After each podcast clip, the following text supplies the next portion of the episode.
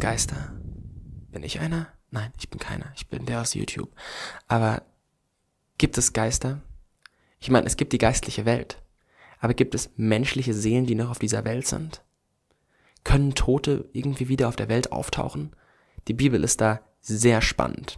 Und darum geht es in diesem Video.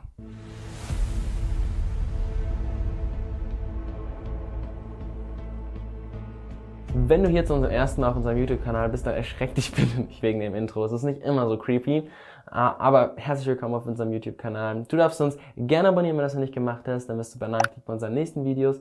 Und uns bedeutet jeder Abonnent echt unglaublich viel. Wir sind dir dankbar, dass du zuguckst.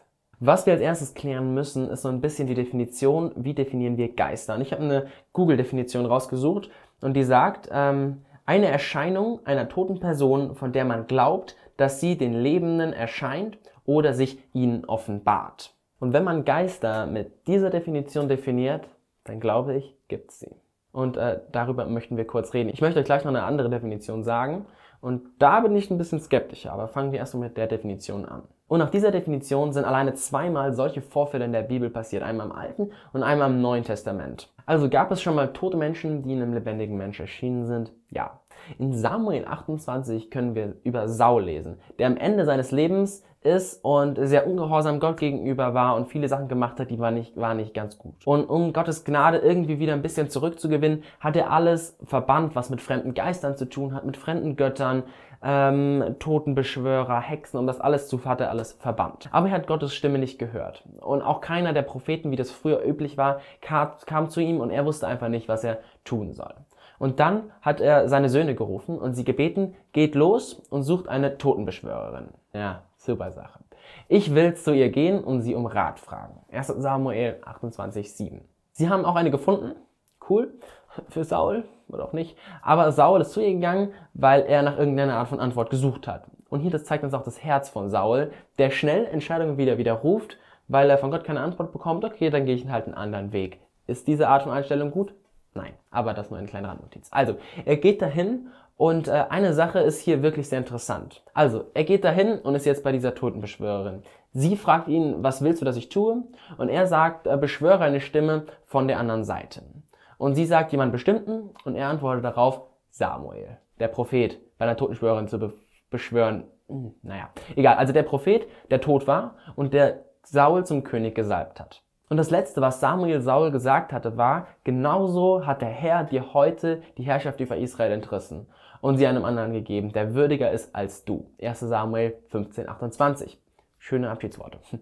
Die Totenbeschwörerin legt also los und macht, was sie immer so macht, um ihren Zauber anzuwenden. Und plötzlich wird sie geschockt. In der Bibel steht, als die Totenbeschwörerin Samuel kommen sah, schrie sie laut auf und fuhr Saul an. 1 Samuel 28, 12.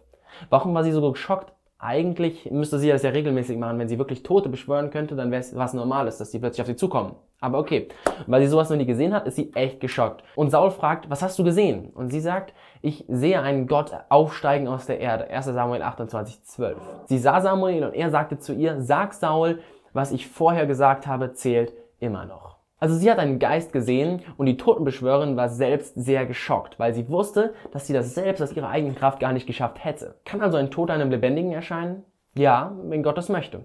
Ein anderes Beispiel sehen wir in Matthäus 17 auf dem Berg, als Mose und Elia Jesus erscheinen. Da sind auch logischerweise, die waren schon tot und die sind dem erschienen.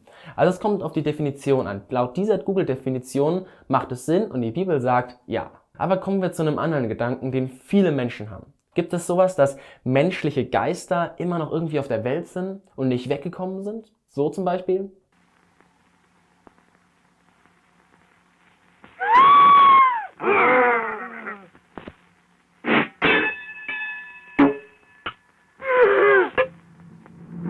Und diese Geister sind irgendwie noch auf der Erde, weil sie irgendeinen Ärger hatten oder Probleme und deswegen sind sie irgendwie noch hier festgehalten. Und diese Idee ist komplett unbiblisch. Du kennst bestimmt diese Geschichten von den Geistern, die noch irgendwo sind, Menschen, die jetzt in irgendwelchen Häusern noch sind, also Geister, die noch in irgendwelchen Häusern sind und alles ganz creepy und komisch ist. Und es gibt keinen einzigen Beweis in der Bibel, dass das irgendwie wahr sein könnte. In Hebräer 9, 27 steht, jeder Mensch muss einmal sterben und kommt danach vor Gottes Gericht. Das heißt, er verweilt nicht hier auf der Erde noch irgendwie mit seinem Geist. Die Seele geht hoch. Ja, oder runter. war jetzt nur so dargestellt. Natürlich ist die Hölle nicht nur da unten. Egal, anderes Thema. In Johannes 5,24 steht dazu folgendes. Ich sage euch die Wahrheit. Wer meine Botschaft hört und dem glaubt, der mich gesandt hat, der hat das ewige Leben. Ihn will das Urteil Gottes nicht treffen. Er hat die Grenze vom Tod zum Leben schon überschritten. Sobald du stirbst, verlässt deine Seele sofort diese Welt. Da gibt es kein Vielleicht oder irgendwie eine Warteschlange wie beim Fast-Food-Restaurant McDonalds, wo ich immer 10 Minuten warten muss auf mein Essen. Aber so ist das nett. Da geht sofort, kriegt man, kriegt man sofort dran. Da kommt man sofort dran. Der Ärger, der dich vielleicht erwartet, erwartet dich vielleicht in der Hölle, aber nicht, dass dein Geist hier irgendwie festgehalten wird. Können dir Engel erscheinen? Das wird ja auch manchmal so als Geister-Ding ähm, genommen. Und das lesen wir hier. Vergesst nicht, Gastfreundschaft zu üben, denn ohne es zu wissen, haben manche auf dieser Welt Engel bei sich aufgenommen. Hebräer 13,2. An ziemlich vielen Stellen in der Bibel wird das thematisiert, dass Engel uns begegnen, ohne dass wir es wissen. Also wir haben dafür Beweise, zum Beispiel Lot, Abraham, Maria und noch relativ viele andere in der Bibel. Also geistliche Wesen wie Engel, die Menschen begegnen sind. Und ist das dein Opa und deine Oma? Nein, das sind Engel. Gibt es Geister? Das kommt darauf an, wie du es definierst. Ich würde Samuel und Elia eigentlich nicht als Geist bezeichnen, wenn die einem Menschen hier auf der Erde erschienen sind. Aber wenn du das so definieren möchtest, dann ja. Und ja, es gibt Erscheinungen hier auf der Welt von nicht lebendigen Menschen oder Engeln. Ist das Science Fiction? Nein, das ist unser Glaube.